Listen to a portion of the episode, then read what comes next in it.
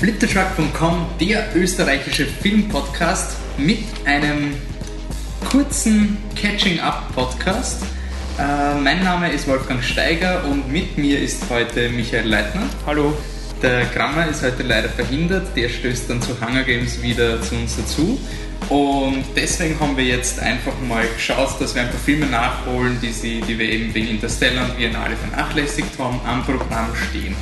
Pride, Fading Gigolo, Mr. Turner, Meister des Lichts und ähm, Nightcrawler mit Jake Gyllenhaal. Gut, dann fangen wir an.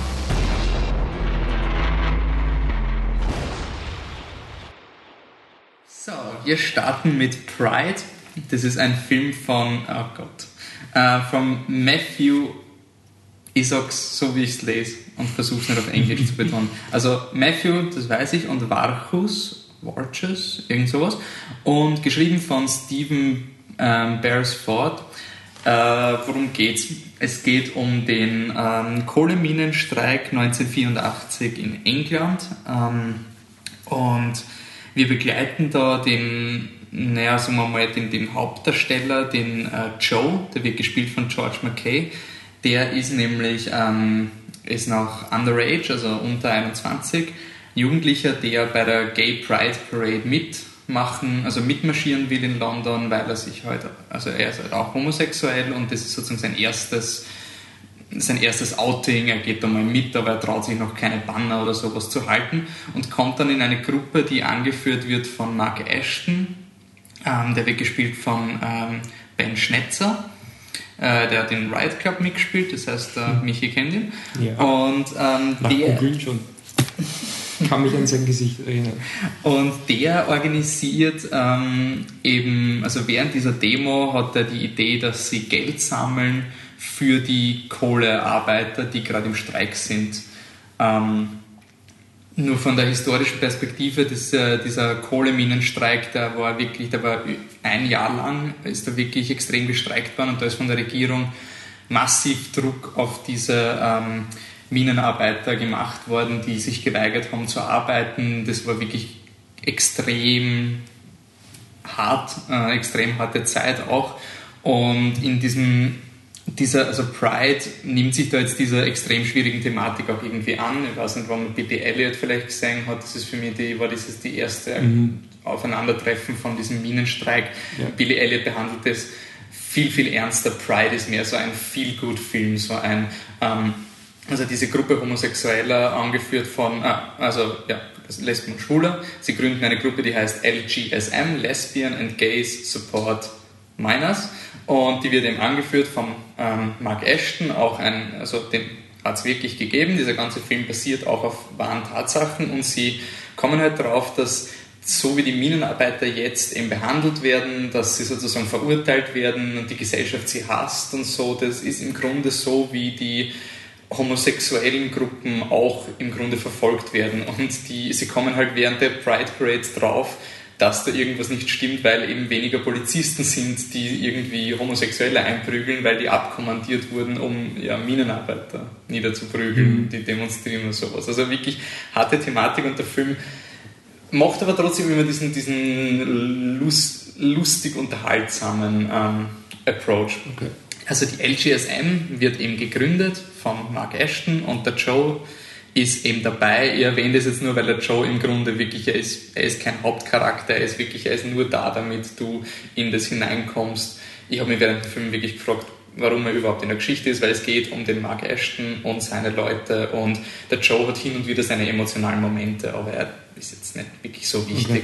Er wird halt der Fotograf von der LGSM und es beginnt halt damit, dass sie irre viel Geld einsammeln, weitaus mehr als andere Leute, die halt die Miner unterstützen. Nur das Problem ist, wenn du den Minenarbeiter halt anrufst und sagst, ja, wir sind eine karitative Veranst also Organisation, wir haben Geld, sagen sie, ja, super, überweist es uns, wer seid ihr? Wir sind die Lesbian and Gay Association who support minors, zack, hör auf, keine Antwort mehr. Okay. Und sozusagen behandelt der Film zu Beginn eben diese anfängliche Abneigung gegenüber ähm, Lesben und Schwulen. Sie kommen dann, ähm, äh, es kommen dann sehr viele, naja, nicht Missverständnisse, aber dies, äh, einer von den Minenvertretern aus ähm, einer Gegend um Wales herum, kommt dann nach London und ist ihm überrascht, dass sie schwul sind, dann ein bisschen Verwechslungsding und ja, soll ich das Geld wirklich von euch nehmen, ist das okay? Und hey, hey, ihr seid ja auch nur normale Menschen, sonst irgendwas, also ganz, ganz basic, wirklich ganz, ganz normal und dann kommen sie eben in dieses Dorf hinein. Am Anfang auch so, boah, die sind ja alle böse und Unmenschen und perverse. Hey, nein, sie können nur tanzen, das ist lustig und plötzlich sind alle neidisch auf den, ich habe den Charakter der nicht aufgeschrieben, auf den Dominic West gespielten Player, der sozusagen so ultra viel tanzt, dass die Frauen total begeistert sind, dass plötzlich die ganzen Gruppenmitarbeiter äh, Tanzunterricht bei ihm nehmen, weil es die Frauen halt alles so umwirft und so. Ähm, ich habe den Film sehr gemacht, weil er einfach. Der Begriff viel gut Film ist immer ein bisschen blöd, weil das, sind, das impliziert immer, dass man es, ja, kann ich abschalten und es ist mir alles wurscht und viel ja. gut. Aber ich, ich habe ihn nett gefunden, weil es halt wirklich ähm, erstmal nicht so viele Filme gibt, wo die, ähm, die, die homosexuellen Kommune so front and center ist und auch für eine, also es ist jetzt nicht der revolutionäre homosexuellen Film oder sonst irgendwas. Ich, ich habe mit dies, diesen Art von, von Charakteren sehr wenig Erfahrung Filmen, aber sozusagen, es ist für Leute wie mich, die da mal ein bisschen hineinkommen in diese Welt, der was dann das auch ein bisschen erklärt und die im Vergleich zu Filmen wie, was der Michi vielleicht gesehen hat, Coming In oder sowas, einfach nicht diese Stereotypen, sondern, sondern diese Charaktere auch als Charaktere behandelt. Also nur, es gibt halt wirklich in dieser LGSM, es gibt eine Lesbe, die zu Beginn, die wird von der Faye Marseille gespielt, ähm, die heißt Steph im Film und freundet sich eben mit dem Hauptdarsteller, also mit dem Hauptdarsteller laut Definition des Drehbuchs ähm, eben an und ähm, die sind aber wirklich alle unterschiedlich. Also es gibt nicht die Tunte und alle sind Tunten sozusagen, weil alle schwul sind so, sondern es ist wirklich ganz unterschiedlich. Es wird bei sehr vielen Leuten immer die, die Hintergrundgeschichte impliziert. Großer Standout ist der Andrew Scott, den kennen Leute wahrscheinlich am ehesten von Sherlock, ähm, wo er den Moriarty spielt. Gibt es ja auch schon sehr viele Theo also sehr viele ähm, nicht direkt homosexuelle Implikationen, aber er ist irgendwie so, er, er spielt immer ein bisschen off, wenn er den Moriarty spielt. Mhm. Also als, als würde sich ihm nicht für Frauen interessieren, sondern nur für den Sherlock und das wird oft so gedeutet in Richtung Homosexuelle. Das ist dann ähm, bei der Serie Sherlock. Bei der Serie Sherlock, also, also nicht beim Guy Ritchie ähm, ähm, Sherlock Holmes. Und der spielt eben hier auch einen Charakter, der offensichtlich ähm, also er schlägt diese Umgebung vor, so in, in den ersten Minuten so, hey, ich kenne da diese Minenstadt, aber ich will persönlich da nicht hin. Hm. Das ist aber interessant. Was könnte das sein? Das könnte sein, dass er nicht mehr zurück will. Und ähm, was der Film wirklich gut macht, ist einfach, dass du dich voll in diese Welt irgendwie mit den Leuten mitgehst und einfach du lachst mit ihnen, du hast Spaß mit ihnen und ähm, es ist aber auch gleichzeitig eben, dass diese Probleme, die du zum Beispiel hast, es gibt dann wirklich sehr, sehr, sehr starke Szene, wo eben, wenn du das Setup hast, dass dein Hauptdarsteller sich langsam outet, der schwul. Und er in einem sehr konservativen Elternhaus ist, wo der Vater, in, ich habe leider auf Deutsch gesehen, ähm, und der Vater macht den Witz, AIDS, anal initiierte Todesstrafe. Also Death Sentence funktioniert wahrscheinlich im Englisch noch besser, aber auf jeden Fall, du hast diesen Vater, dann ist klar, dass da irgendwann mal der Konflikt kommen wird, dass der Sohn homosexuell ist. Und der Film macht es eigentlich ganz gut, dass es halt wirklich um diese, ähm, um diese Hilflosigkeit geht und was da wirklich, wenn du in einem konservativen Haushalt bist, was das bedeutet, dich zu outen und was da auch draufgehen kann. Und wenn du wirklich dafür einstehst, dass du sagst, nein, ich will jetzt nicht so tun, als wäre ich hetero, ich bin homosexuell, mhm. dass das mit irrsinnigen persönlichen eher Opfern auch verbunden ja, ist. Klar. Und deshalb hat mir wirklich, wirklich gefallen. Ähm, am Anfang war ich ein bisschen vorsichtig, weil ich schon so viele gute Kritiken von dem Film gehört dass er so lustig ist und so fröhlich und am Anfang habe ich gedacht, na, na, ist okay. Und er ist, er ist halt wirklich irgendwie, irgendwann hat er mich dann einfach gehabt und ich war voll dabei und habe die Charaktere cool gefunden. Ähm, du hast einen Antagonisten in so einer konservativen alten Frau, die halt einfach meint, wow, das ist unnatürlich, was die da machen und du, du weißt, mhm. worauf es hinausläuft. Könnte sein, dass im dritten Akt dann plötzlich die Leute kein Geld mehr von den Homosexuellen nehmen wollen, weil diese Frau da irgendwie was aufstiftet. Das ist halt irgendwie Sachen, weil es halt irgendwie so ein bisschen ein Klischee ist, aber andererseits es ist leider die traurige Tatsache, dass diese Leute leider so denken. Ja. Es ist halt wirklich schwierig für einen Film, einen so hasserfüllten Charakter, der halt wirklich meint, wow, das sind unnatürliche Leute, die Gesellschaft geht unter, wenn wir denen nur irgendwie helfen und ja. sonst irgendwas. Das ist so eine, eine hasserfüllte, irrationale Mentalität, dass man sich halt als Zuschauer, man will halt einfach sagen, halt die Goschen, also sie machen eh alles nicht. Und der mhm. Film ist dann noch auch so, dass die LGSM ist natürlich pur selbstlos und die wollen ihnen mal helfen, ist eh klar. Das heißt, ein Charakter, der gegen die ist, gegen eine, eine Gruppe, die offensichtlich diesen Minern die ganze Zeit, Minenarbeitern die ganze Zeit helfen will, du bist ziemlich irrational, wenn du dagegen wetterst. Also es ist ja. halt einfach dieser Moment, ja okay, der Film braucht irgendwie einen Konflikt und gegen Ende wird er zu einem sozialistischen Propagandavideo sondergleichen. Also es, es, zieht sich durch die ganzen Filme, die sozialistische, der Handshake, ähm, da, da geht es um Vertrauen, da geht es um wir stehen füreinander ein, Freundschaft und sonst irgendwas. Also es ist wirklich ein, ein Ultra-Propaganda-Video und ähm, der, dieser Minenstreik hat für ähm, kann ich, kann ich ein bisschen von Billy Elliot spoilern, eine Szene? Ich meine, der Film ist schon relativ alt. Also, okay. es geht halt irgendwie beim Minenstreik darum, dass die, ähm, dass die, ähm, dass die Minenarbeiter halt auch verlieren im Endeffekt gegen ja. das äh, Margaret Thatcher ähm, ähm Regime. Und das ist dann natürlich immer so ein bisschen der Downer, wenn der ganze Film aufgebaut ist auf dieser ja. sozialistischen Revolution und wir stehen füreinander ein. Und Billy Elliot gibt es halt wirklich diese Szene, wo dann der, der Streik vorbei ist und sie haben verloren. Das ist einfach so. und ja.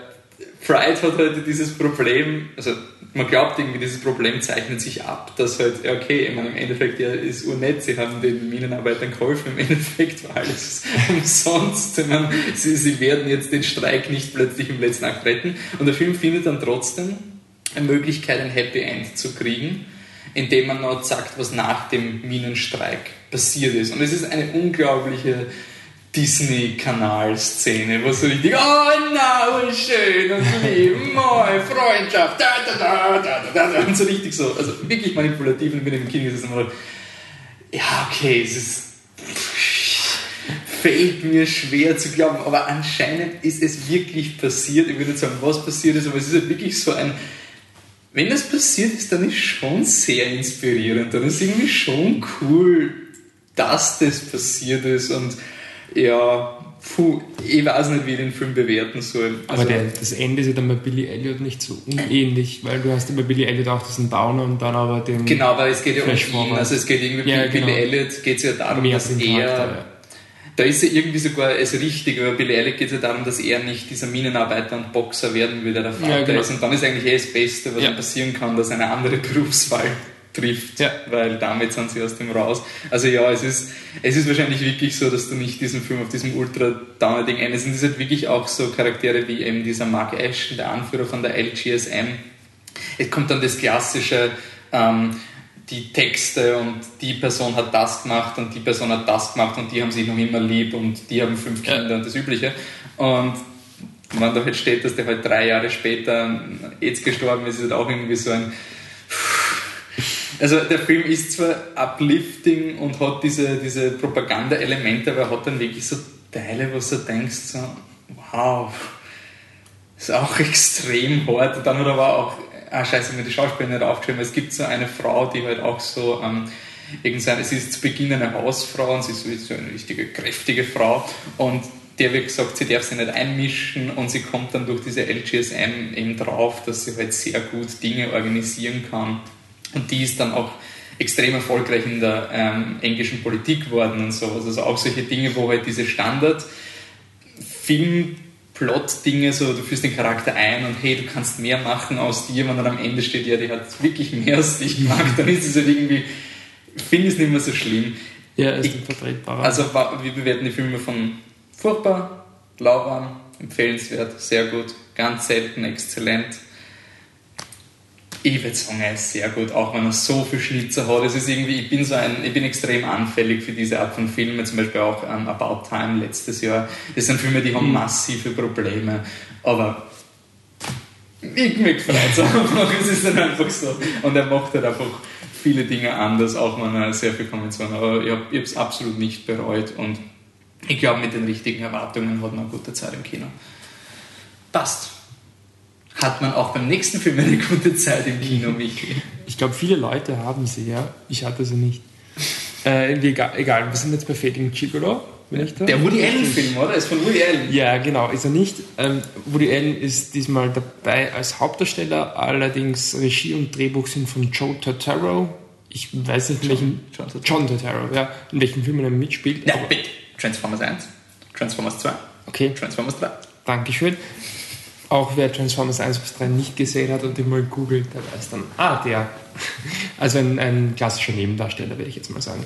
John Turturro ist auch selbst der Hauptdarsteller und er spielt ja einen, was ist ein mäßig erfolgreicher Besitzer eines Bücherladens, wenn ich mich recht erinnere. Und Woody Allen spielt da so einen, eine Art Vaterfigur für ihn, ein guter Freund, mit dem er halt immer über, über Gott und die Welt philosophiert. Und der eben dann, ja, ich, es ist wieder ähnlich wie schon einmal in einem Podcast, ein Jahr her, weil Biennale, aber es kommt dann irgendwie dazu, dass ähm, Woody Allen ihm einredet, dass er quasi eine Art Gigolo-Geschäft, also dass er eine männliche Prostituierte wird, der John Turturro. Und er fängt dann an, ältere Frauen zu daten und mit ihnen halt Sex zu haben, aber halt auf einer, also das ganze Date ist da schon wichtig, also es ist jetzt nicht so einfach nur mal ganz kurz so kommen Edel, und Edelsex, also sozusagen, Experience. Ja, sozusagen, und er hat dann auch äh, weniger, also halt eigentlich Stammkundinnen statt jetzt äh, immer wieder neue Kundinnen.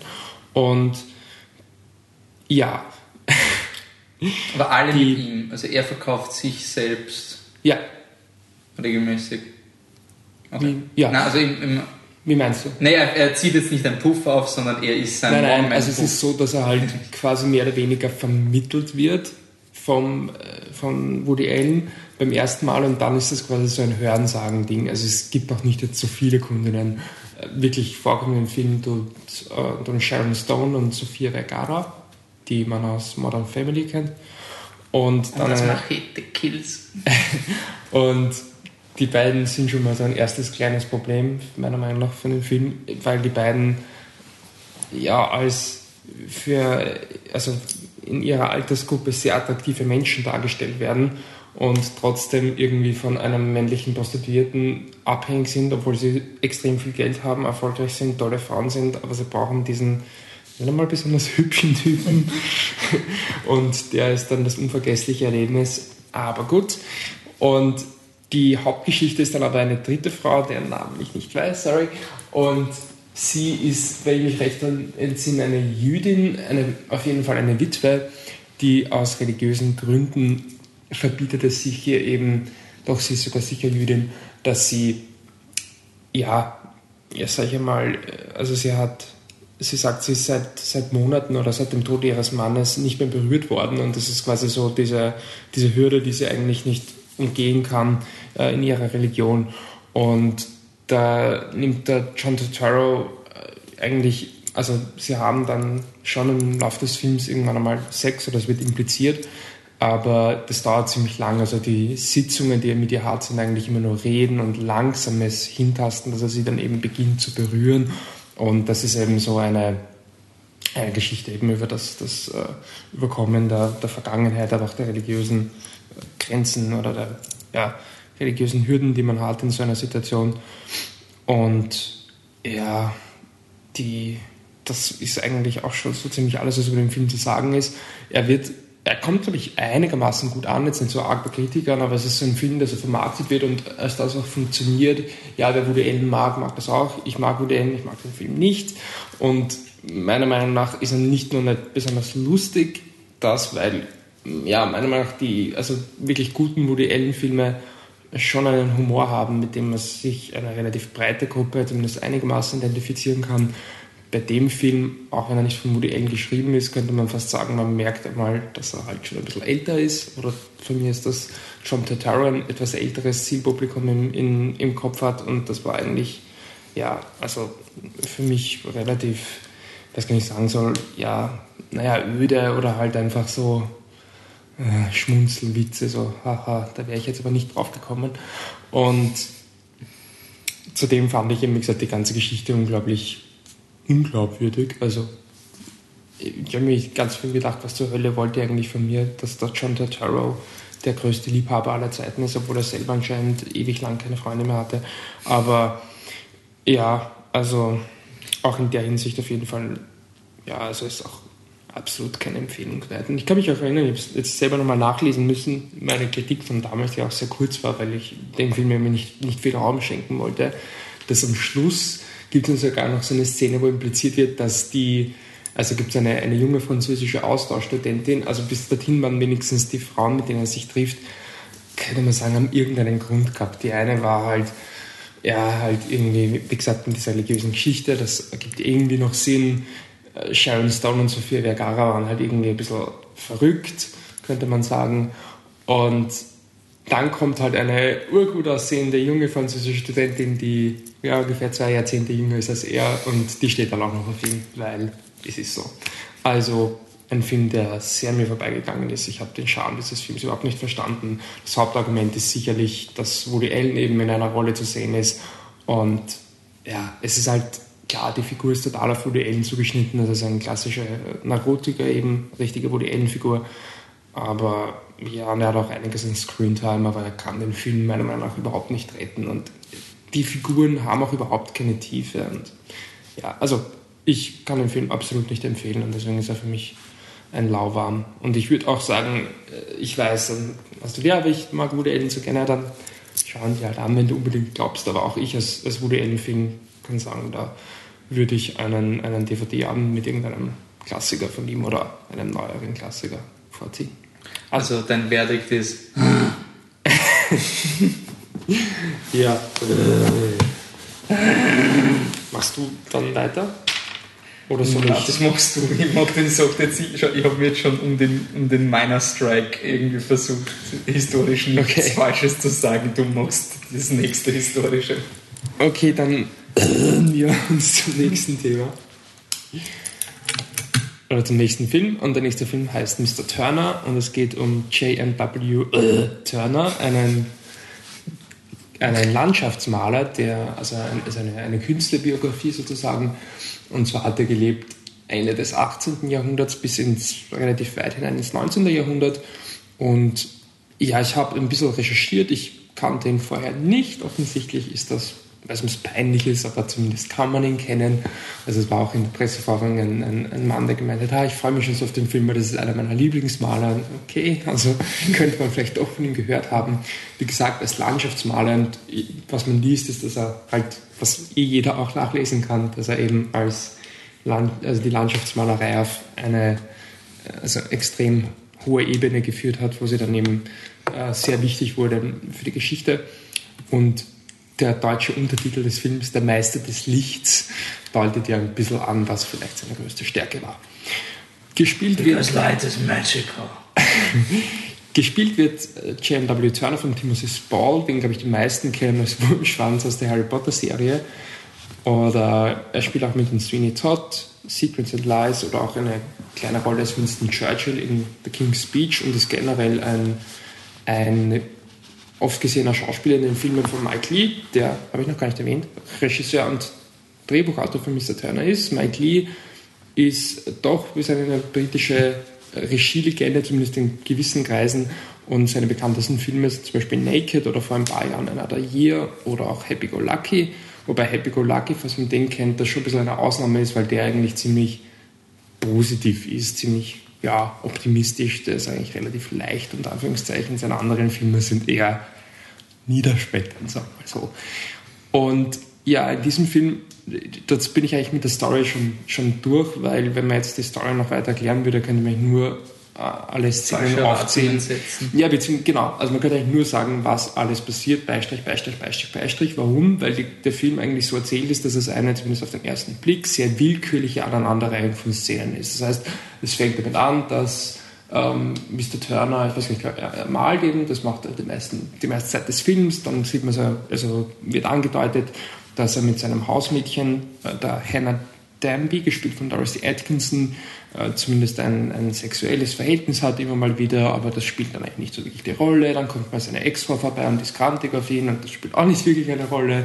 Und dann geht er irgendwann einmal weg. Spielt eine Frau Klavier und inspiriert ihn total. Und dann redet er mit Künstlern und das ist irgendwie scheiße und das ist eigentlich auch relativ wurscht. Und dann trifft er die Sophia Booth, eine, eine ja, im Laufe des Films, glaube ich, wird sie erst Witwe zweifache Witwe, gespielt von Marion Bailey und verliebt sich dann in die und das ist dann vielleicht nicht mehr ganz so wurscht, aber es ist auf keinen Fall das Zentrum des Films, weil als sie dann wirklich eine Rolle spielt, sind wir schon eineinhalb Stunden oder so vorbei. Und so ist das eigentlich eine zweieinhalbstündige Aneinanderreihung an relativ willkürlich wirkenden Szenen. Und wo ich mir sicher bin, dass mir der Wolf in diesem Punkt zustimmt, wo ich mir nicht so sicher bin, ob es wirkt oder ob es ist.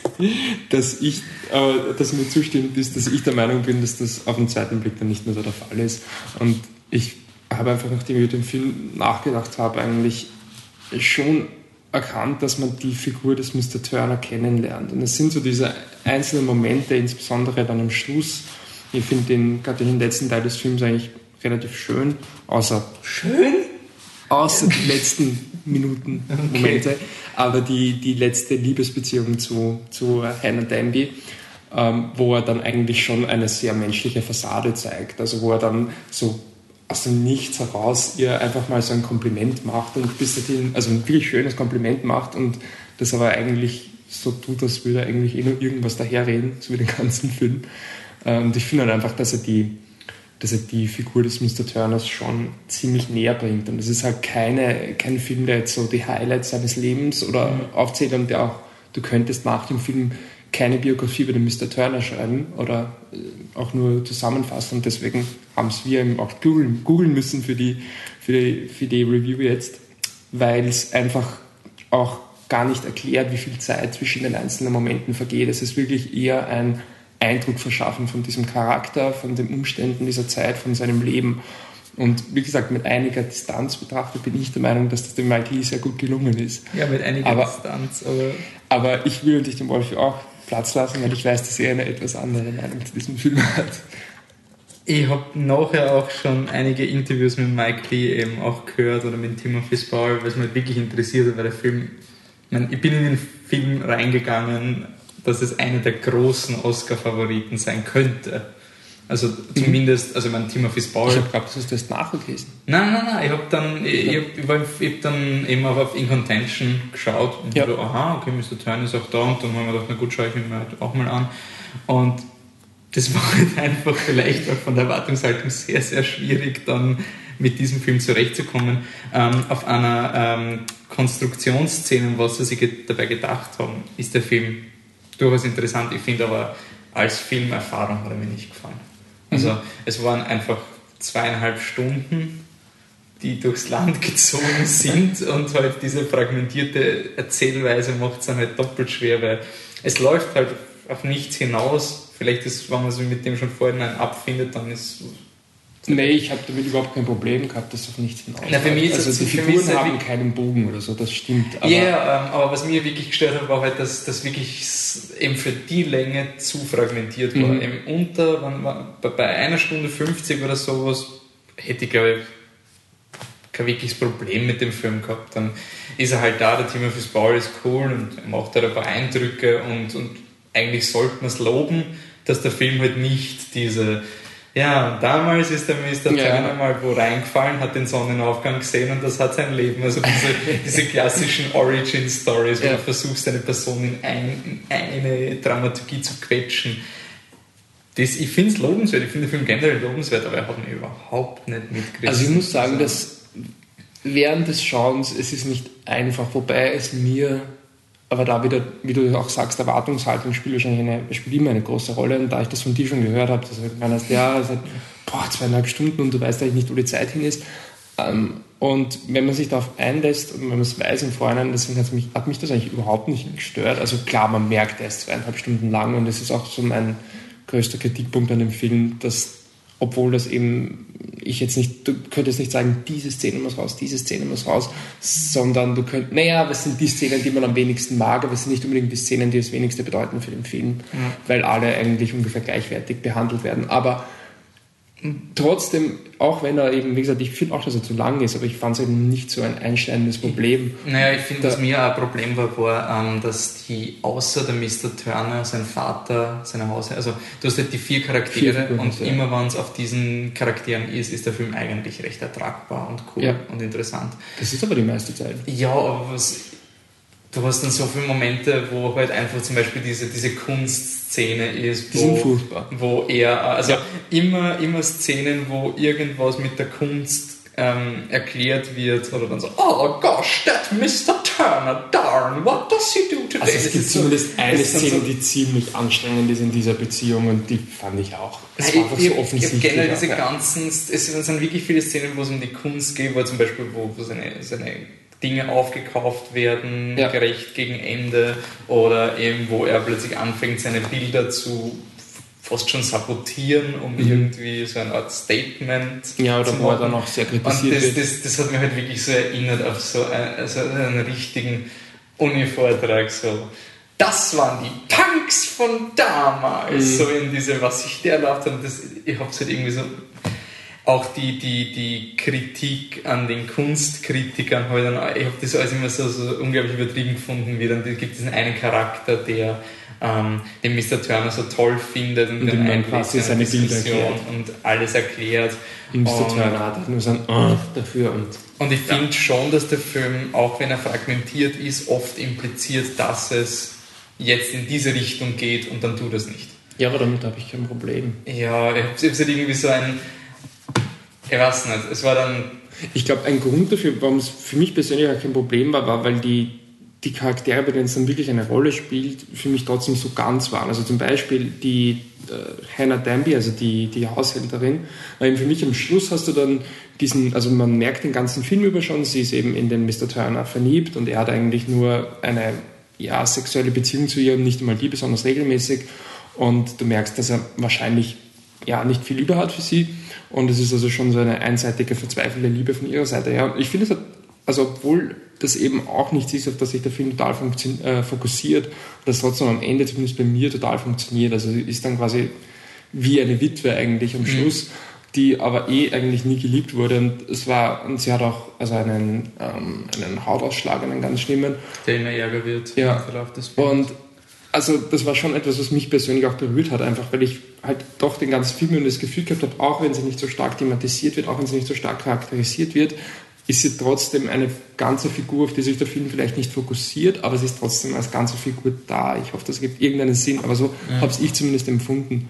Und ein, also großer, großer Pluspunkt für mich, ich glaube, da bist du auch nicht einer Meinung mit mir, äh, war für mich die Kamera und ich weiß, also man, man liest das und das bin ich auch überzeugt davon, wenn man äh, den Mr. Turner als Maler kennt und versteht, dann macht die Kamera wahrscheinlich der ganze Film an sich noch viel mehr Sinn, weil die, der Dialog des Filmes mit seinen Bildern ist unglaublich und, na, weiß ich nicht, verstehe ich nicht, aber die Kamera aus quasi Laiensicht für mich ähm, ist einfach wunderschön. Also ich fand die, die, die, die, die, also es sind halt hauptsächlich die beeindruckenden Shots, also hauptsächlich Landschaftsbilder, die ich extrem schön finde. Ich finde zum Beispiel gleich den ersten Shot, der mich richtig umgehauen. Also man sieht da zwei Damen, die übers Land gehen und du hast schon diesen wunderschönen, kitschigen Shot und von dem, äh, von dieser Szenerie ausgehend, geht der Shot aber weiter und äh, macht dann quasi so eine Art, also wie nennt man das, so eine, ein Schattenbild, wo Mr. Turner am Hügel steht ja, und das malt. ist die Silhouette von Mr. Ja, Turner. genau.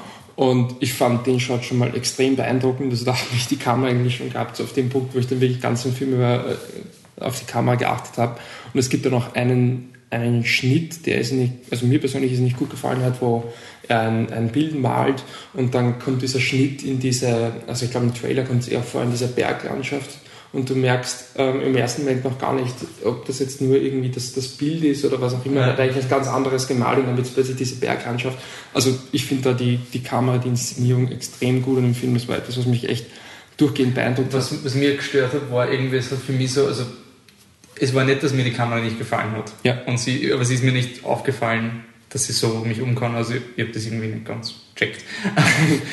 äh, ich was mir so gestört hat, war irgendwie, du hast immer ein bisschen so diesen, diesen Photoshop-Effekt gehabt. Du hast dieses überbelichtete, diesen Gelb, diese ultra gelb das ist wahnsinnig kitschig. Und das hat halt einfach so ich habe vorher noch nie ein Bild von Mr. Turner gesehen und es war für mich so ein, okay, wahrscheinlich schauen seine, seine Bilder so aus, weil der Film so. Ja, gut, aber du siehst ja die, seine Kunst in diesem Film. Also, ich meine, es ist ja dann nicht so, dass du dann einfach wild redst, ah, okay, das muss so gewesen sein, du siehst ja eh seine Bilder im Film. Also, ja, nein, aber ich, es war, es war vom, vom Sehen her so halt, es war, es hat mich irgendwie so aus dem Film geworfen, dass ich mir halt gedacht habe, okay, ja, ist wahrscheinlich von seinen Bildern. Mhm. Es war nicht einfach, boah, das ist ein, ein schönes ein, dieses Gelb ist so wunderschön, weil ich das von den Filmen immer so assoziiere, dass da halt einfach jemand im Photoshop den, oder im, im After Effects den Kontrast draufhaut und dann einen Gelbstrich draufhaut, damit es irgendwie interessanter wirkt. Und das hat mir halt, ich weiß, dass das stilistisch ist, aber das hat mir halt irgendwie gefallen, weil es hat irgendwie dadurch so fake ausgeschaut. Das finde ich und gar nicht, aber. Also okay, mir, ja. mir haben diese Landschaftsaufnahmen irgendwie so mich waren es nicht so echt, aber ich würde nicht sagen, dass die Kamera schlecht ist. Aber ich würde auch, aber ist es ein Problem, dass sie nicht echt wirken? Also ich fand das nicht so problematisch. Ich meine, wenn es wirklich darum nein, geht, nein, ich habe es nicht beeindruckend gefunden. Es war halt einfach so ein, ich hab's, es ist nett, dass ich sage, das war wirklich schlecht, das es war halt einfach so ein, okay. Aber gut, ich fand halt ganz einfach, wenn du jetzt diese Bilder hast von, von Mr. Turner, mhm ähm, egal wie groß die sind, und du packst das auf eine riesige Leinwand, das wird verpixelt, scheußlich ausschauen, wie auch immer. Und ich finde einfach, dass der Film das ganz gut verstanden hat, hat einfach mhm. den Eindruck, den die Bilder hatten, dann eben auf eine Film, also eine große, breite Leinwand äh, so zu bringen. Und deswegen auch, ja. falls man sich für den Film interessiert, will ich ihn, also meiner Meinung nach auf jeden Fall im Kino sehen. Erstens einmal, weil man daheim abdreht. ist so. Ja, ist so. Und zweitens, weil eben, wie gesagt, die Kamera auf jeden Fall. Aber ich, ich glaube wirklich, dass der Film ein Vibe, es ist irgendwie so ein richtiger ähm, Film, wo man sehr viel drüber lesen kann, sehr viel Interessantes finden kann, aber erst im Nachhinein. Ich finde, es ist wirklich ein Film, mhm. der halt zu Beginn man dir anscheinend mehr Naja, also während dem Schauen, ich war nach dem Film, habe ich eh mit der Geredet schon so, ja, okay, ich mag ihn, aber halt wirklich nicht begeistert. Und also, also mich jetzt begeistert bin, aber ich bin jetzt auf jeden Fall positiver als direkt nach dem Film. Mhm. Und es stimmt schon, es ist während dem Film schauen ein bisschen anstrengend. Wie gesagt, mich hat einfach die Kamera in dieser Hinsicht halt am, am Leben gehalten, vor allem eben in diesen äh, Momenten, wo dann, wo man wirklich rausgeworfen wird aus dem Film mit diesen Kunstkritiken. Wobei, wie gesagt, ich finde, das ist eigentlich ein relativ kleiner Teil des Films, wo ich gedacht habe, ja, für mich war es halt wirklich so, weil es halt immer wieder, es waren vielleicht, vielleicht war es jetzt von, von der Netto-Zeit gar nicht so viel, ja. aber es war so oft es war immer so diese Szenen, wann die Tochter aufgetaucht ist und sie wieder mal über ihn beschwert hat. Es war immer so zweimal, oder? Ja, ich glaube drei, glaub, dreimal insgesamt. Okay. Und es war immer so ein, nein, Gott, warum bist Bitte, es ist, also mir hat auch das Englisch so rausgehauen, immer, weil es halt immer so gewirkt hat wie so eine Theateraufführung. Ich meine, es ist vielleicht, es gibt sicher Thesen und, und wissenschaftliche Abhandlungen über, wie man diesen englischen ja, dieses Englisch halt irgendwie rüberbringen, aber es ist derzeit für, also für ein modernes Publikum auch wirklich, wirklich schwierig, mal zu wissen, ob das gespielt ist, ob das authentisch ist, mhm. weil es halt einfach so eine andere Sprache ist. Ja. Und deswegen ist es halt sehr leicht, irgendwie in das hineinzufallen, dass irgendwie also von, von der Wahrnehmung das so ausschaut, als würden es halt so englisches Theater, so Gosh, Turner, what are you doing? Jolly blimey, he is like a leaf in the wind und solche Dinge. Und ja, ähm, aber ich will auch was Positives am Film sagen. Ich will jetzt nicht immer der Downer sein. Also mir hat der Film halt wirklich nicht bewegt oder sonst irgendwas, weil ich finde ihn nicht furchtbar oder in irgendeiner Weise. Aber was mir wirklich gefallen hat, war das Ende, weil es sehr kompromisslos ist. Ja. Ich meine, es ist eine, es ist eine Autobiografie. Man kann sich überlegen, in welche Richtungen Autobiografien gegen Ende gehen könnten. Und da war der Film so ein bisschen würde meinen, ist jetzt positiv, ein bisschen Haneke-Style, ein bisschen so nicht wegblinzeln, mhm. nicht wegzucken und das einfach. Und deswegen hätte ich gemeint, wenn man wirklich 40 Minuten aus dem Film rausschneiden würde, dann wäre es definitiv ja. Okay, voll. meiner Meinung nach, aber ich finde den Schluss auch gut, aber meiner Meinung nach, wenn du einen 1 Stunden 50 Film hast über den Mr. Turner und am Ende stirbt er, dann kommt das. Spoiler! dann kommt das einer klassischen Künstlerbiografie schon noch viel, viel näher. Meinst du, diese halbe Stunde? Ich glaube, ich, ich würde nicht sagen, weil die, die Erzählst der Ästhesis ist trotzdem komplett anders. Also ob es jetzt eine halbe Stunde früher oder später passiert. Ich. Doch. Weil dadurch, dass du nicht diese Flashbacks hast, dadurch, dass du nie weißt, wie viel Zeit vergehst und dadurch, dass er eh immer wie ein, also immer woanders ist, hast du eh nie diesen, ja, ich bin mir ziemlich sicher, dass er demnächst draufgehen wird oder so. Das nicht, aber mit der Laufzeit dann, dann hast du, weiß nicht, 80, 90 Minuten leben und dann noch 20 Minuten sterben, es ist dann nicht mehr so außergewöhnlich. Weil weil es jetzt der ausgewöhnlichste Film aller Zeiten ist. Aber ich meine, es ist dann schon relativ. Also ich finde, wenn du jetzt Du wirklich. meinst, es ist dann zu effizient, es kann nicht atmen für sich als Geschichte. sozusagen, ich finde halt, wenn du jetzt, wenn du, wenn du ihn sterben lässt am Ende des Films, das ist gar Hypothetischerweise. der, der Maler ist im 18, an dem 18. Jahrhundert gelebt, aber du kannst ja trotzdem den Film irgendwann einmal abbrechen. Er fängt auch irgendwo an. Er fängt nicht in seinem Aufstieg an oder irgendwas. Und wenn du ihn dann eben die Geschichte eben wirklich zu Ende erzählst und du machst es dann eben, eben relativ, also nicht wie kurz, ich meine eine Stunde 50 oder was du Das ist voll okay. nicht kurz, aber wenn du es eben in, in so einer Länge machst, dann finde ich halt schon, dass das dann, also denke ich, dass das dann schon eher wie ein Fokus auf das Ende wirkt. Aber gut, kann man eigentlich wissen, wir haben den Film so gesehen, wie er ist. Ja. Und das, das wollen wir ihn ja auch bewerten. ja, deswegen auf Bewerten, was du sagst. Ja, für mich ist er mittlerweile sehr gut. Okay, passt, ich bleib beim Lauern. Ähm, wie, wie machen wir die Überleitung von Turner? Bilder, Bilder. Tja, also, Mr. Turner hat ja relativ lange malen müssen, weil er relativ viel Zeit gebraucht, bis er ein Bild gehabt hat. Heutzutage geht das schneller. Aber Bilder sind doch immer noch wichtig, oder? Ja, vor allem bewegte Bilder, aber vor allem aktuelle Bilder. Deswegen reden wir jetzt von Nightcrawler. Ähm, das ist ein Film, also Front and Center steht mal Jack Gyllenhaal auf allen Postern, also er spielt den Lou.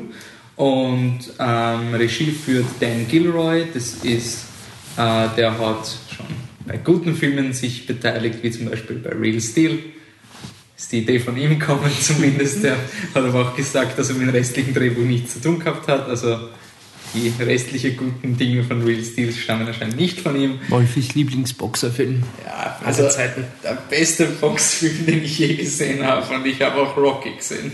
Aber nicht Raging Bull. Noch nicht. ähm, sollte Real Steel 2 rauskommen, machen wir ein Social-Segment mit, mit Raging Bull. Und auch Born Legacy hat er auch geschrieben. Hat sein Bruder Regie geführt. Der Film war nicht besonders. Aber das soll uns ja jetzt nicht irgendwie unenthusiastisch gegenüber Nightcrawler machen. Denn bei Nightcrawler, ähm, das ist ein, ja, wenn man sagt, Low-Budget-Film mit 8,5 Millionen, klingt auch irgendwie blöd, aber es ist ein kleinerer Film. Ähm, Das man ihm aber nicht anmerkt. Ja, stimmt, merkt man ihm nicht an, vor allem nicht, weil der Film gegen Ende eine Action-Szene hat, wo du dir denkst, wow, okay. ähm, worum geht's? Der Lou, also Jake Gyllenhaal, ist ein ähm, ja, Kleinganove, wird am Anfang ertappt, wie er versucht, Kupfer, also wie er Kupfer stiehlt, um das dann irgendwie äh, für irgendwelche Firmen zu verscherbeln. Die wollen das aber nicht, weil was er macht, ist ja illegal. Und jeder weiß, dass er ein Dieb ist, deswegen braucht er, muss irgendwas anderes suchen, um über die Runden zu kommen. Und wie er da so ja, ziellos durch Los Angeles ist es? Ja, fährt, ähm, kriegt er mit, wie ein Unfall passiert ist und ähm, also, also Frau ist gegen äh, äh, an den Rand von, vom Highway geknallt und er, er schaut dazu, wie plötzlich eine Filmcrew herdonnert und diese Frau ohne menschliche Regung, ohne irgendwie ihr zu helfen oder sowas einfach nur filmt. Und dann kommt erst später die Feuerwehr, die brechen sie sozusagen aus dem, aus dem Wrack raus. Und diese Kameraleute lassen sich aber nicht abkriegen, die filmen einfach brutal weiter und fahren dann weg. Und was der Lou herausfindet, ist, dass das, dabei handelt es sich um diese titelgebenden Nightcrawler, das sind Leute, die mehr oder weniger den Polizeifunk und den ganzen, die ganzen Unfallsmeldungen am ähm, Patrouillieren am, in ihrem Auto haben so einen Receiver eingebaut und die müssen immer so schnell wie möglich vor Ort sein, damit sie das noch filmen können. Das verkaufen sie dann an so Morning-Shows, die das dann bringen mit ein Unfall hat sich ereignet wir haben exklusives Footage, so gleich beim Aufstehen, dass man so richtig die tollen Bilder sieht, während man das Müsli isst. Und ja, da, dafür ist jemand wie der Lou einfach perfekt gemacht, weil es ist eigentlich ein, ein legales Business und man darf halt keine Skrupel haben und die hat er nicht. Und was folgt ist, wenn man sagt, ein, ein, ein zynisches Social Network, dann kann man schon ungefähr schauen, in welche Richtung das hingeht. Aber es ist halt wirklich ein, ein sehr, sehr dunkler Film. Und ja, würde sagen, wir sind, also auch wenn Patrick ist ja nicht da, weil also ich glaube, er war am Anfang am meisten begeistert. Ich glaube, mittlerweile sind wir alle relativ Relativ weit oben. ziemlich begeistert vom Film. Fang mal an, Michi, was sagst. Ich fange an. Ja, um ein bisschen auch ein Gefühl von dem Film zu bekommen, es ist schon so, dass man das auch äh, so beschreiben kann, dass Jack Gyllenhaal, der eigentlich in dem Film auch sehr abgemagert ist und dadurch sehr große Augen hat und eine ja, relativ lange Haare, die er sich dann auch zum Zopf, glaube ich, oder zu so einem kleinen Zopf zusammenbindet. Ja, diese Hipster-Zöpfe. Ja, genau, und er hat dann einen, einen Mitarbeiter, unter Anführungszeichen, den Rick von Riz Ahmed gespielt. Es ist so, dass er sich das sehr, sehr, sehr hineinsteigert und es wundert einen eigentlich überhaupt nicht. Also irgendwie schafft er es, diesen, diesen Charakter wirklich, also irgendwie ist es dir von Anfang an klar, wie er zu diesem Business stößt.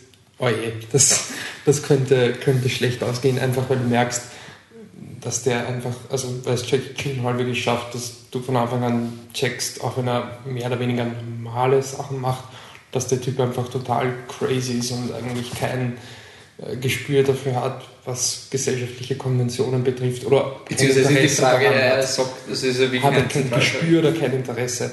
Ja. Und das ist irgendwie schon so diese klassische Jack Gyllenhaal-Rolle geworden, dass er sich irgendwie irgendwas so extrem reinsteigert, also in Prisoners oder in Enemy. Enemy, Zodiac. Ja, in Enemy ist es ja ein bisschen verständlicher, weil wenn du einen Doppelgänger von dir findest, ist irgendwie klar, dass sich das interessiert. Und ähm, irgendwie halt dieser, dieser, dieser Typ, der etwas Banales oder nicht Banales oder etwas ja nicht Alltägliches nimmt und dann äh, plötzlich sich total arg hineinsteigert, ohne dass man, dass man das als, also wirklich für sich selbst nachvollziehen könnte oder sich selbst auch vorstellen könnte. Und er ist schon, obwohl der Film mehr ist als das, aber er ist schon irgendwie das Hauptverkaufsargument. Einfach weil der Film auch so an seine, seine Performance gebunden ist, weil er trägt dich ja wirklich durch den Film und du hast diesen Hauptcharakter, mit dem, weil du kannst dich eh nie identifizieren mit ihm, aber der halt einfach immer verrückter und verrückter wird und vor dem du irgendwie selber schon Angst hast, wenn man das so sagen kann, äh, der ja, aber gleichzeitig irgendwie auch ziemlich faszinierend ist.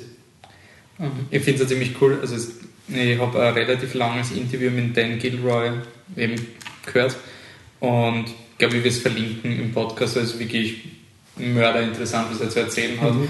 Und da hat er gemeint, es war halt wirklich so ein er wollte es zu Beginn, hat er sehr konventionell geschrieben mit einem Protagonisten, der in diese Welt hineingezwungen wird und halt so diese rationalen Gründe hat, warum er da in diese furchtbare, korrupte und menschlich verachtende Welt hineinkommt. Irgendwann ist er halt gemeint, okay, warum muss es eigentlich der Gute sein? Er kann einfach einen, so ein Arschloch schreiben.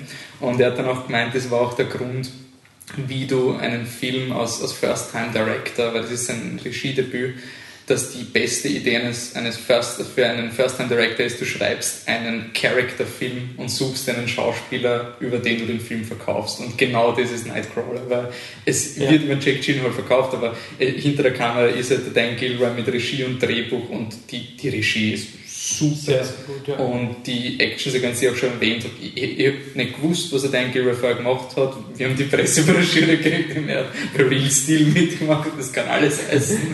Und dann liefert der gegen Ende so eine geniale Sequenz ab, weil mhm. man gedacht hat, wow, okay. Und das soll jetzt nicht nur, das ist jetzt eine Szene, aber das ist halt wirklich eine, wo für mich auch der, der Regisseur wirklich super scheint und ähm, wo es nicht nur Jack Gyllenhaal ist. Ansonsten ja. ist wirklich Jack Gyllenhaal eigentlich. Ja, aber der Film hat auch an sich jetzt äh, eine, also er ist extrem dynamisch erzählt auch, aber dennoch irgendwie nicht, äh, also nicht so überstilisiert lächerlich. Er ist auch nicht so, ähm, warum ich mit Social Network verglichen habe, ist, weil man vom Trailer schon einen gewissen, ah, wie heißt der, Aaron Sorkin ist der Drehbuchautor davon. Ja. Und ich habe schon das Snap, Snap, Snap, Snap, Snap, Snap, also so dieses Social Network, der was ja gleich beginnt mit diesem ultra fetzigen Dialog in dieser Bar und dann wird dir die ja. Welt erklärt und zack, zack, zack, zack, zack und das schaukelt sich immer auf. Und der Trailer von Nightcrawler hat mir ein ähnliches Gefühl vermittelt, ja. weil es wird irgendwie, im Trailer wird immer diese, if you wanna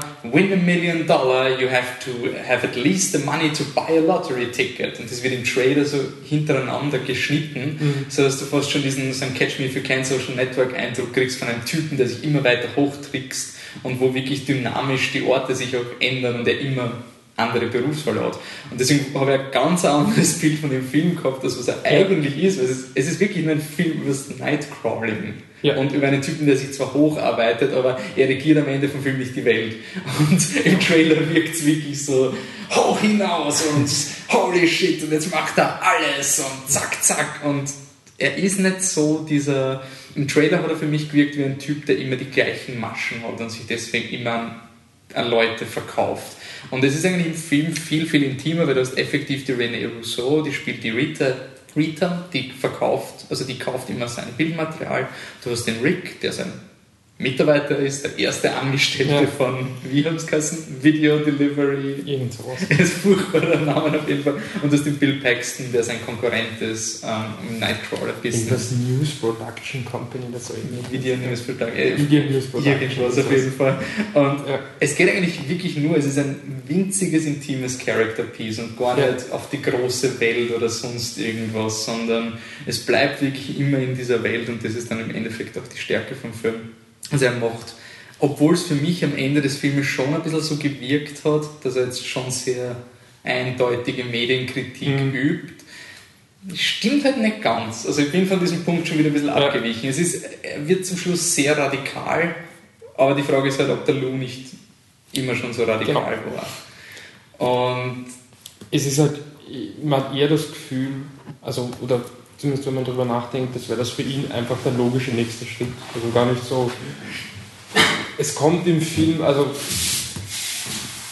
der Schluss geht schon ein bisschen, also vielleicht weit oder ist dann nicht mehr so ganz glaubwürdig, aber irgendwie traut man es dem Charakter dann doch zu. Also der Film baut das schon so auf, dass es dann nicht wirkt wie die große Faust, die man da in die, in die Medienlandschaft fetzt. So, mhm. boah, wir machen euch jetzt voll fertig. Und weil es echt irgendwie, es ist die logische Handlung im, im Sinne, also in, in der Dynamik des Films. Ja, es hat halt es baut ja wirklich auf, der Team. Ja, es ist, aber es war halt gegen Ende halt wirklich, ähm, es ist ein bisschen ein inverser Effekt von Pride, weil einfach du weißt, dass es fiktiv ist und deswegen denkst du, okay, sie sind zu weit gegangen, wann es eine Biografie wäre, dann wäre es wahrscheinlich urschockierend. Oh, oh Gott, ich hätte nie mhm. geglaubt, dass ein Mensch zu sowas fähig ist. Und dadurch, dass fiktiv ist, habe ich ihm irgendwie das mal ein bisschen abgesprochen, dass ein Mensch so weit gehen kann. So ein, na, jetzt hast du schon mit deinem Drehbuch, das ist halt deine Interpretation, aber who knows? Ich meine, dieser ja. Charakter ist vielleicht zu dem fähig.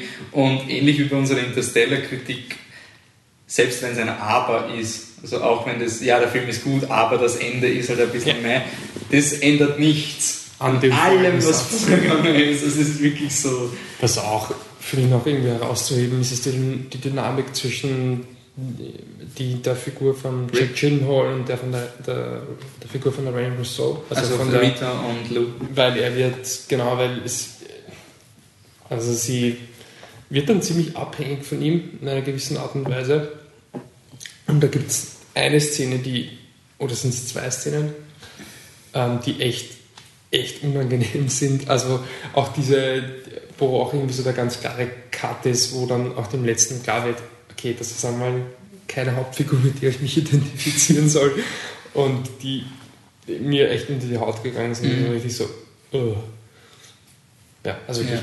Und ja, ich meine, du sagst, es ist nicht einfach so eine klare, lockere, radikale Medienkritik, aber ich meine, es schwimmt halt schon irgendwie mit, wenn du dieses Thema ja. anfasst. Aber er reduziert sich nicht auf das. das Nein, ich habe schon, hab schon sehr oft gelesen, dass halt irgendwie auch ein, ein Argument gegen dieses Mediending ist, ist sozusagen, dass der Film nicht die Medienlandschaft an sich kritisiert, sondern die Gesellschaft, die solche ja. Medien erlaubt. Also ja, wenn du gut. das hast, dass ja. Morgenshows... Aber das kannst du ja irgendwie machen. Kann man eh bei vielen Filmen machen, ist eh klar. Aber ich meine, es ist halt auch irgendwie für uns nicht so ich weiß nicht, wie es im europäischen Sprachraum ist, aber es, es wirkt nicht so arg skandalös. Es wirkt nicht in diesen Morgenshows, dass, du die, die dass du die, die Autowracks ja. und die verwundeten Leute zeigst. Ich bin mir nicht sicher, wie, wie arg das bei uns ist, aber ich schaue auch kein Morgen TV. Ich weiß es nicht. Also, es ist vielleicht, wenn es bei uns nicht so ist, dann liegt es, glaube ich, einfach an einem Mangel an einem Sender, der sich das leisten kann und nicht, also nicht finanziell, sondern moralisch.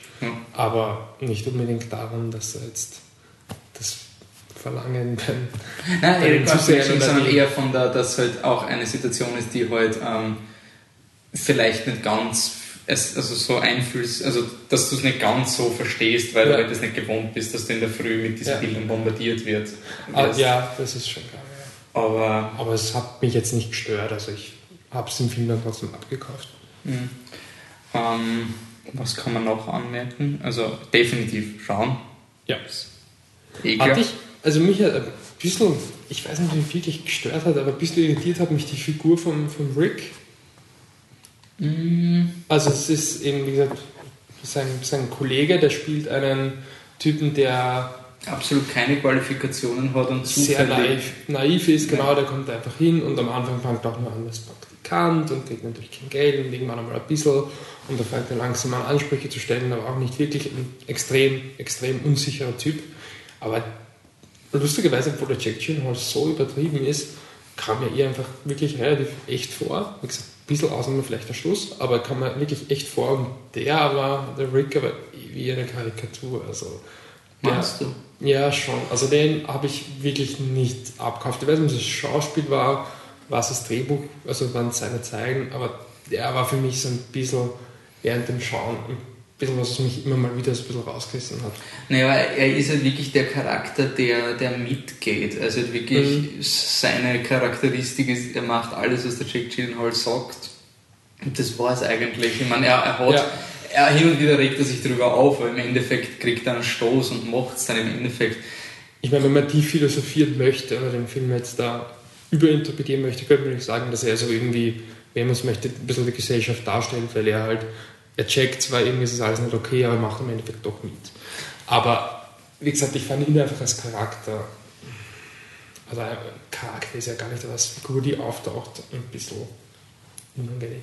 Also in, in keiner positiven Art und Weise. Okay. Aber Na, ich habe ihn irgendwie einfach interessant gefunden, weil, weil es halt für mich eine ähnliche Situation war während dem Schauen von diesem Film, weil es ist so ein, warum, warum schaue ich diesem Menschen eigentlich zu? Ja. Und ja, dann schauen wir halt, was er jetzt macht. Und ich weiß eh, alles ist scheiße, aber ich will schon wissen, was er jetzt macht und so. Also für mich, für mich ist, ist dieser Rick-Charakter, dieser ähm, Oberfläche, also dieser hohle Charakter, der halt nur da ist, damit du einen, einen normalen Menschen in bisschen der Hand hast. Reality-Check. Ja, er ist irgendwie. Ja. Ja.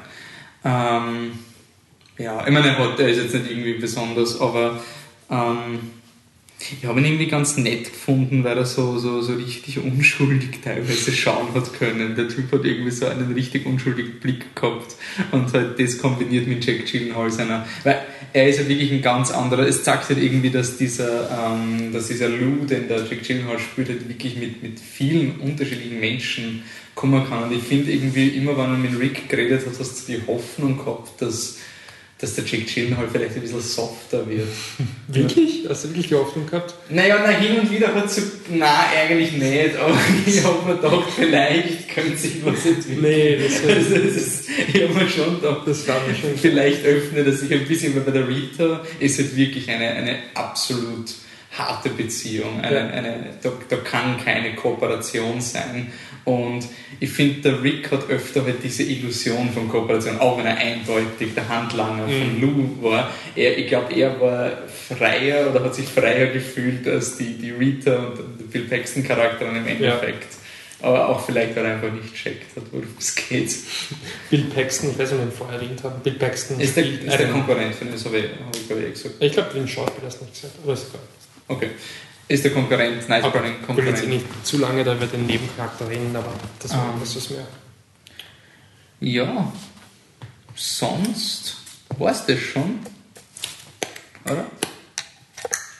Ja, Das war eher ein kurzes Ding. Ja, ähm, wir haben sicher nicht alle Filme gesehen, weil da, wir waren biennale beschäftigt. Und ist eigentlich ein, ist am Sonntag bist du tot schon erhassen? Nein, der kommt Ende November. Okay. Also den werden wir noch machen. Aber zum Beispiel, wir haben Dinge wie ähm, Ruhe den Frieden, Walk Among the Tombstones haben wir zum Beispiel nicht gesehen.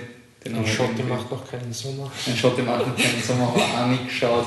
Ähm, Ja, doch, der The Salt of the Earth, das heißt der Dokumentarfilm von Wim Wenders. mh. Wenn ich irgendwelche schon von diesen gehabt, gesehen habt, dann schreibt es uns, wann wir irgendwas übersehen haben. Weil, Was man unbedingt sehen sollte. weil zum Beispiel Walk Among the Tombstones ja. wollte ich eigentlich schauen, weil ich mich immer interessiert, was der Liam Neeson als nächstes macht, ob er mal was anderes macht als Tekken. Und schaut nicht so aus, aber ob es vielleicht ein Naja, gutes das hat er gemacht. Ähm, Wie heißt der gute Wolf-Film? Ah, Wolfpuncher. Ähm, wie hat er geheißen? The Grey. The Grey. Also zum Beispiel sowas. Wenn, wenn ihr sagt, der ist gut, schreibt es uns, dann geben wir dem Film vielleicht eine Chance, machen wir es mal so vielleicht. Ansonsten fahren wir mal drüber und schauen, dass wir up to date sind Ja. mit den nächsten Filmen. Ähm, der nächste Podcast wird entweder ein Special oder zumindest ein großer Fokus auf den dritten Hunger Games sein. Der ist ja schon draußen in dem Moment, wo der Podcast draußen ist. Das sind ja heute raus, oder? Ja, kommt, also wir nehmen sozusagen am Donnerstag rauf, wo Games rauskommt, diesen Podcast. Das heißt, ihr müsst euch ein bisschen gedulden für Mockingjay, aber es wird wahrscheinlich wert sein. Wir werden Aber ich kann schon mal die Review lesen auf unserer Homepage. ja, man fasst mal noch kurz zusammen. Ich, war, ich bin vom ersten, also erster Hunger Games war ja so ein, äh, Ja, das war so ein, also ein okay, es ist besser als Twilight, glaube ich, also unser Argument. ja, das war irgendwie, er macht ein paar Dinge richtig, aber auch nicht wirklich, dass, Aber es hat dass du in der er Geschichte wirklich, bist. wirklich viele Probleme gehabt. Ähm, Im zweiten Teil hat der Michi dann gar nicht angeschaut. Leider. Ich war total begeistert, der Kramer nicht. Gar nicht. Ähm, und jetzt kommt Mockingjay ins Kino, das ist das letzte Teil Teil. 1. Mockingjay Teil 1, es ist ein Split auf zwei Filme. Ähm, ob das gerechtfertigt ist oder nicht, kann man auch diskutieren. Kann man Ähm, auch nachlesen.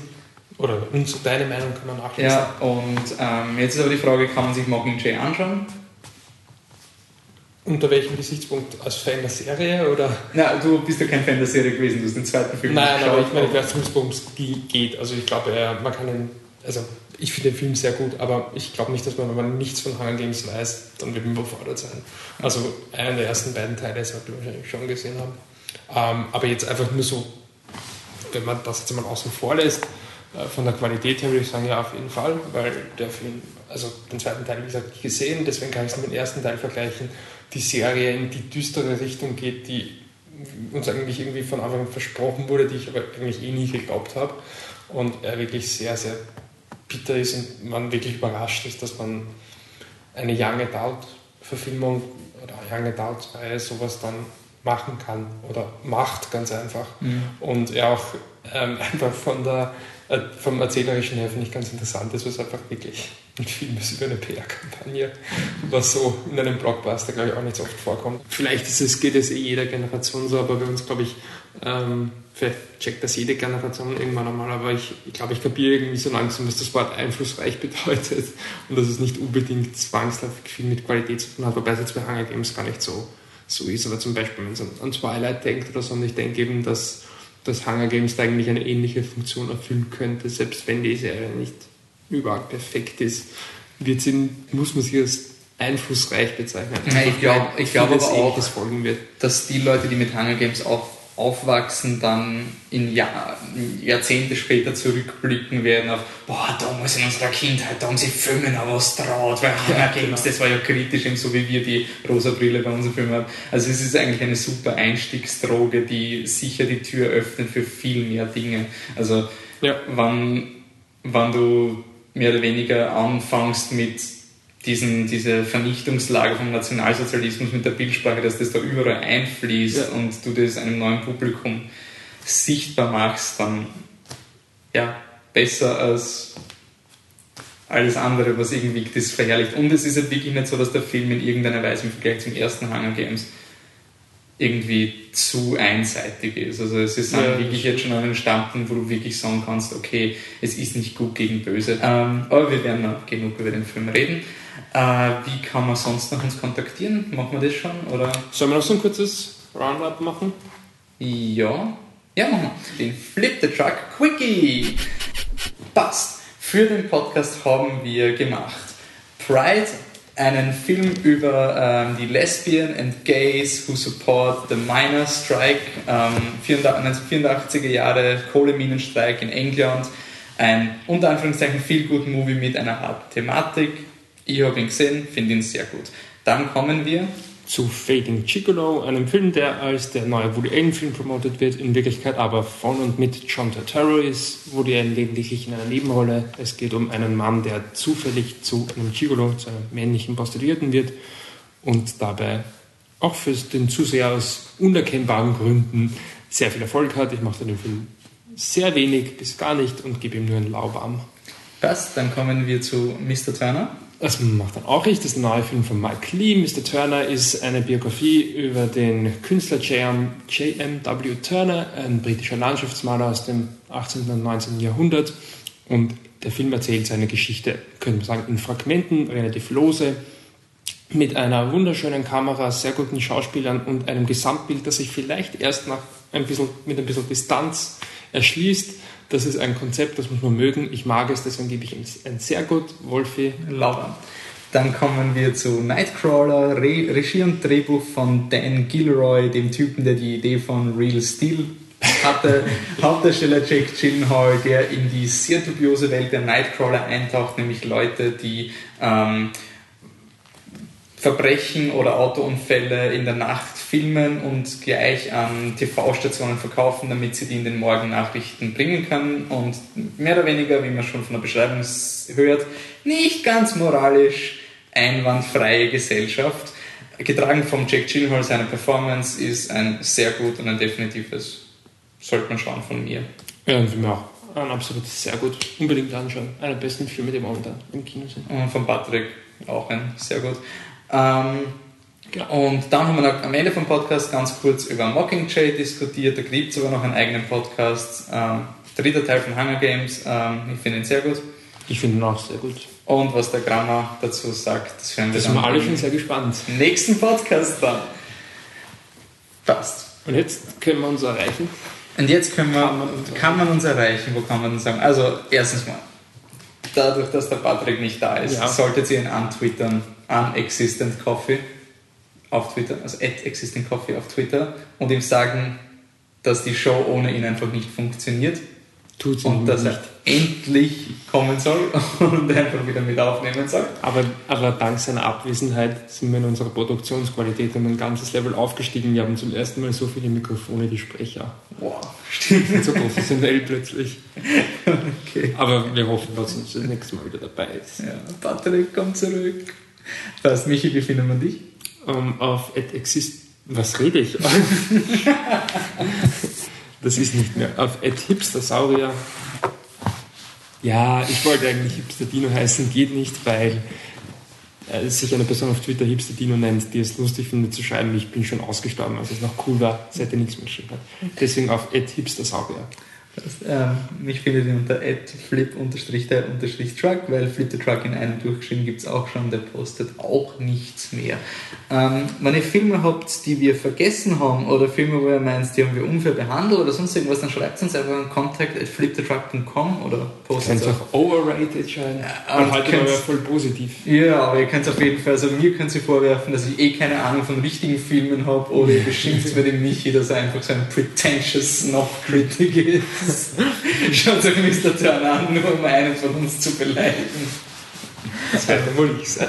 Naja, oh, schauen wir mal. Es wäre interessant, was unser Zielpublikum irgendwie von Mr. Turner hält. Das wäre vielleicht so Marktforschung. Wenn man weiß, worauf man sich einlässt, wahrscheinlich genau in der Mitte. Ja. Und auf jeden Fall könnt ihr uns schreiben, entweder contact oder flipthetruck.com oder Facebook, facebook.com slash flipthetruck. Und ohne Unterstriche. Ohne Unterstriche diesmal. Oder ihr gebt uns eine iTunes-Review, da freuen wir uns auch drüber. Dann seid ihr einer von vielen, die uns regelmäßig iTunes-Reviews geben. E-Mail-Adresse hast du schon gesagt? contact.flipthetruck.com, ja. Okay, passt. Und sonst war's das? Ja. Okay, passt. Aussicht, glaube ich, gibt's. Ja, ich glaube, Genau. Und dann schauen wir weiter. Passt, dann bis nächstes Mal. Ciao. Tschüss.